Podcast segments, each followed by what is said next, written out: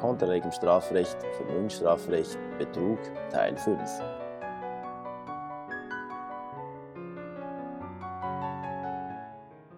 Letztlich läuft es eigentlich immer darauf hinaus, es geht um die Überprüfbarkeit, Ja. ähm, wobei einfach gewisse Vermutungen bestehen. Bei Ja. einfachen Lügen vermuten wir nicht Arglistigkeit, es sei denn, man kann eine Überprüfbarkeit in zumut zumutbarer Weise ausschließen. Ja.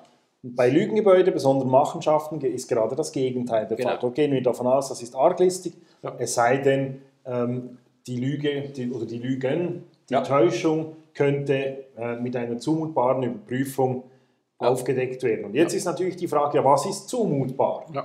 Oder? Und das, das ist das, was es auch schwierig macht mit dieser Arglist, hängt von der Person des Getäuschten ab. Genau. Was für dich und mich zumutbar ist, ist wahrscheinlich nicht dasselbe wie für eine Bank. Ja. Oder um ein Beispiel zu machen, oder Enkeltrickbetrug. Ja. Jemand kommt, klingelt an der Tür und sagt, hallo, ich bin dein lange verlorener Enkel ähm, und bin gerade finanziell in Schwierigkeiten, könntest du mir nicht ein Darlehen geben von 3000? Wenn ich mit dieser Geschichte an den Bankschalter gehe, dann wird man sagen, ja, also, da fällt jetzt keine Bank oder Genau. sollte keine Bank Ja. darauf reinfallen. Ja. Wenn sie es trotzdem tut, war das eine plumpe Täuschung und keine Arglist. Genau. Wenn ich genau die gleiche Geschichte einer 95-jährigen Person erzähle, Genau. die das dann glaubt, Ja. dann wird man sagen können, ja, für diese Person war das unzumutbar, diese Täuschung zu durchschauen. Ja. Ähm, dort wird man Arglist annehmen Ja. können.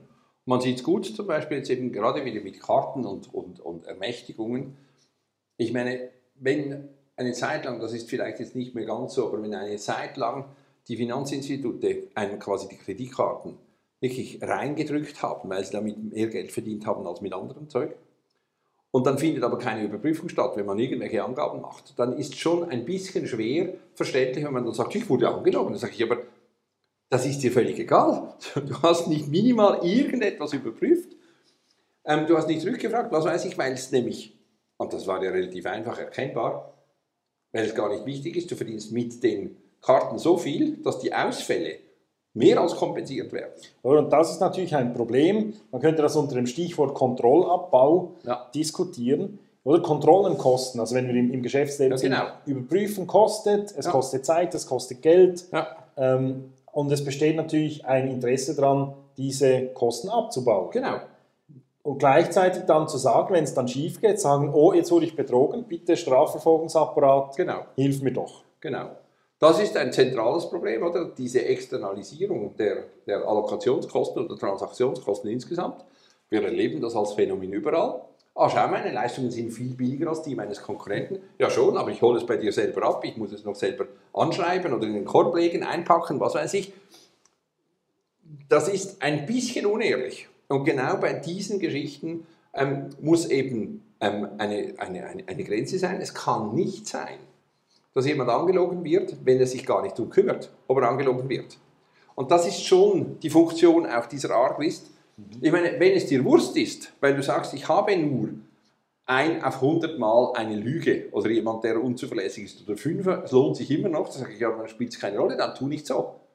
Also das ist schon ähm, gerade in der Geschäftswelt nicht unüblich, dass man eben so billig wie möglich die Kontrollen abbauen, die Verantwortung externalisieren will und dann die Menschen, die einem angelogen haben oder sonst irgendwie nicht regelkonform sich verhalten haben, sagen, jetzt wollen wir aber die bestraft wissen. Warum denn? Das, da ist natürlich ein enger Zusammenhang zur Variante, ich darf davon ausgehen, es wird nicht überprüft. Genau. Wenn ich einfach weiß, die machen ihre Arbeit nicht richtig Ja. oder die schauen nicht hin, weil Ja. sie haben keine Lust, das Geld auszugeben. Wenn ich dann mit einer plumpen Lüge komme und die überprüfe die wie immer nicht, Ja, dann kann das nicht arglistig sein. Genau. Das kann nicht genügen. oder? Das kann einfach nicht richtig sein, weil ich selber habe ja keine Erfahrungen. Ich kann nicht, gutes, guter Hinweis, oder? Der Täter darf davon ausgehen, nicht aus allgemeiner Lebenserfahrung, die überprüfen nicht, sondern aus seiner persönlichen Erfahrung. Er hat schon fünf oder zehnmal, was weiß ich, eine Kreditkarte oder Karte beantragt und nie wurde er gefragt. Nicht, ich kenne niemanden, der je gefragt wurde. Sage ich, ja, und? Also, das ist völlig einverstanden. Das ist eine ganz, ganz unangenehme, inakzeptable Tendenz, diese Kosten zu externalisieren und dann hinterher sich zu beklagen und sagen, ich wurde belogen. Das interessiert dich überhaupt nicht. Es interessiert dich nicht, Ganz ähnlich mit diesen Geschichten, eben wenn Menschen ähm, Dinge bestellen, die sie sich nicht leisten können. Also wenn, sie, wenn dich das nicht interessiert, du nicht einmal eine einzige Rückfrage stellst. Also bestellt jemand, keine Ahnung, bei dir einen Bugatti für 125 oder 250, keine Ahnung. Und sagt, ja, morgen liefern wir den. Und dann zahlt er ihn nicht. Dann würden wir wahrscheinlich sagen, hm, findest du das überraschend? Also, Oder? Und jetzt könnte man hier nicht einfach sagen, ja, wie soll ich denn seine Zahlungsbereitschaft als innere Tatsache überprüfen? Es geht eben nicht nur darum. Genau. Es geht eben darum, dass ich mich nicht auf seine Aussage allein verlassen darf. Genau. Klar kann ich seine innere Einstellung nicht überprüfen. Genau. Oder nicht direkt. Genau. Aber ich kann sagen, leiste eine Anzahlung, Ja, genau. gib mir irgendeine Garantie. Ja, genau.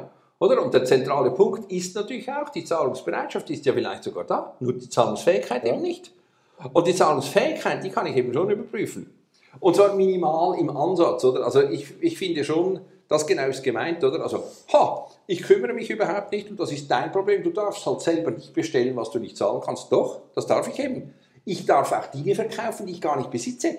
Das ist tatsächlich ein gültiges Rechtsgeschäft, ist mein Problem. Und dieses zivilrechtliche, ich verkaufe Dinge, die nicht mir gehören, oder ich kaufe Dinge, die ich nicht lei mir leisten kann, das sind zivilrechtliche Fragen.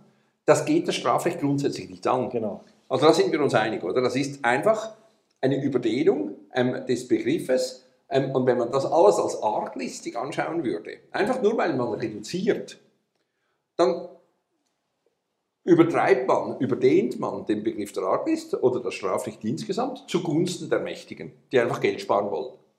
Also das Paradebeispiel ist natürlich der Staat Ja, als potenzielles Betrugsopfer.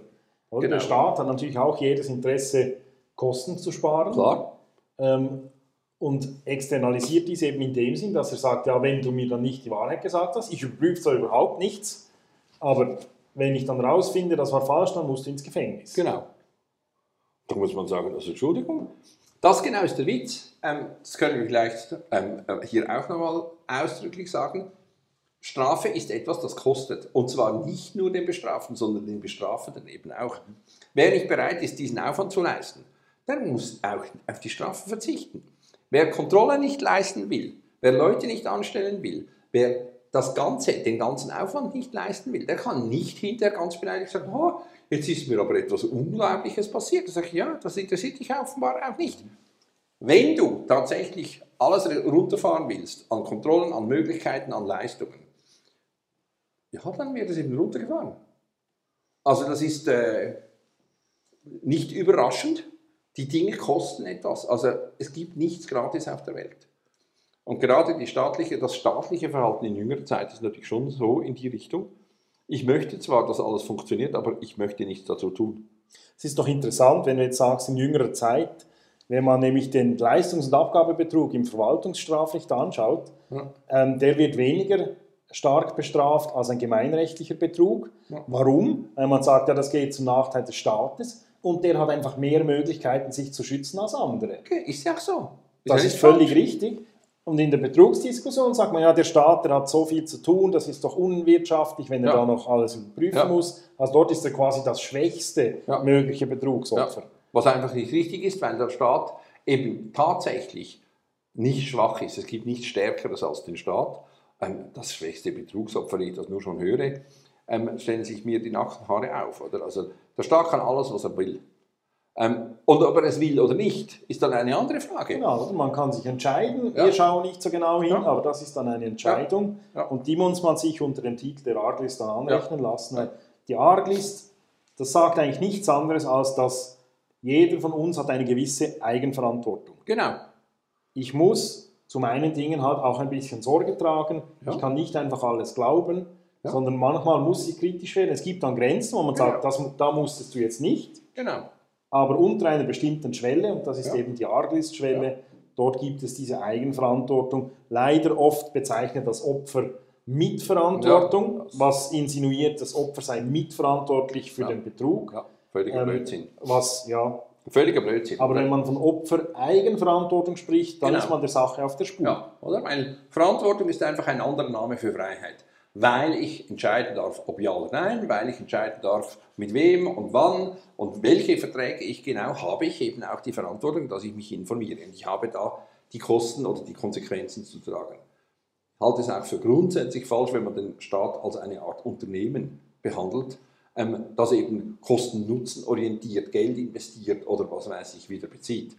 Der Staat muss etwas anderes sein als ein Unternehmen. Wenn es nur ein Unternehmen ist, dann kann man das spülen. Also mit allem Respekt, ähm, die Schweizerische Eidgenossenschaft, ähm, wenn die ein Unternehmen ist, dann rentiert sich das eigentlich nie. Also ich glaube, Eichenberger hat mal erzählt, dass äh, die allermeisten Bürger, die, die erreichen nie einen Break-Even-Point. Klar. Also wo sich das Investment des Staats gelohnt hätte. Oder? Und Ja, wenn wir klar. so zu denken beginnen würden, müssten wir eigentlich sagen, ja, bekommen überhaupt noch alle Schulunterricht? Ja, genau, oder? Das ist ja dann nicht nötig, oder? Das sind einfach die falschen Fragen Genau. einem Staat. Die Frage ist, was wir wollen und was es uns wert ist. Nicht, ob es sich lohnt. Ähm, diese kurzfristige, diese betriebswirtschaftliche, ökonomische Perspektive eines Unternehmens ist einfach gerade nicht die eines Staates. Wir bauen Straßen auch in entlegene Dörfer. Wir legen Telefonleitungen oder Masten oder was weiß ich auch, oder äh, in entlegene Leitung, ähm, äh, Gegenden. Weil wir möchten, dass auch diese Leute, kann man denen natürlich schon sagen, es lohnt nicht. Kommt doch herunter von eurem Berg. Das ist doch einfach, das ist die falsche Optik. Das ist wirklich die falsche Optik. Das ist sicher nicht ein Staat, wie ich ihn als Staat bezeichnen würde. Der Staat folgt einer, einer Werteoptik und nicht einer, einer utilitaristischen ähm, quasi Nutzenoptik. Und darum, das scheint mir relativ deutlich, also das ist in Änderung begriffen, tatsächlich. Ähm, lohnt sich das noch? Müssten wir nicht die und die ähm, äh, Leistungen herunterfahren? Weil da fahren ja ganz wenige Leute. Aber wenn man schaut, wo fahren denn zum Beispiel die Leute die Schweiz, in der Schweiz Zug, da kann man das Netz aber wahnsinnig stark zusammenstreichen, gell? Also man kann dann das Netz wirklich zusammenstreichen. Wir fahren fast ausschließlich auf ganz wenige Strecken und dort relativ eng aufeinander sitzend. Vielleicht noch eine letzte An also Anekdote, ist vielleicht der falsche Ausdruck. Ja, Nochmals, ähm, weil mir jetzt das vorhin spontan eingefallen ist mit dem Leistungs- und Abgabebetrug. Ähm, ursprünglich oder bis, bis dato, aber das ist eben in Änderung begriffen, wurden unterschiedliche Strafdrohungen vorgesehen, ob ich mir eine Leistung erschleiche ja. oder durch eine arglistige Täuschung eine Abgabe verhindere. Ja. Weil man eben gesagt hat, ja, also etwas vom Staat nehmen, das ist doch verwerflicher, als einfach etwas nicht geben wollen, was ich mir zum Beispiel Ist- verdient habe. ist ja nicht Dann falsch. möchte ich die Abgabe. Ja, das nicht, leuchtet mir auch nicht ein. falsch in der Perspektive. Ja, die Perspektive, ja, die ist, ist wie gesagt in Änderung begriffen. Alles, was wir verdienen, gehört sowieso dem Staat und der großzügigerweise lässt uns dann einen bestimmten Teil. Aber das ist nicht so richtig wirklich das, was passiert. Und dann, Genau. Eben, und das ist in Bestrebung, dass das auch geändert werden soll, weil Ja. man sagt, ja, ob ich jetzt etwas nehme oder nicht gebe, obwohl Ja. ich müsste, Ja. das sei doch dasselbe. ja, Ähm, da habe ich auch meine Zweifel. das ist ähnlich eben wie, wir haben das in einem anderen Beitrag angesprochen, wenn behauptet wird, also in einem Bundesgerichtsurteil wohlgemerkt, dass wenn ähm, die, eine Kartellbuße abzugsfähig wäre, dass dann quasi die Gemeinschaft, ähm, also dass die Buße reduziert würde, weil die Gemeinschaft quasi einen Teil dieser Buße zahlen würde. Also es ist wie wenn du deine Arbeitskleidung abziehen kannst von deinen Einkommensteuern, dann zahlt also quasi die Gemeinschaft einen Teil, ähm, also deine Kleidung. Also das ist nur dann richtig, wenn man davon ausgeht, dass alles, was du erwirbst, ohnehin dem Staat gehört. Das ist doch eine, sagen wir mal, sehr kollektivistische Einstellung. Dann kann man kollektivistisch sagen, ja.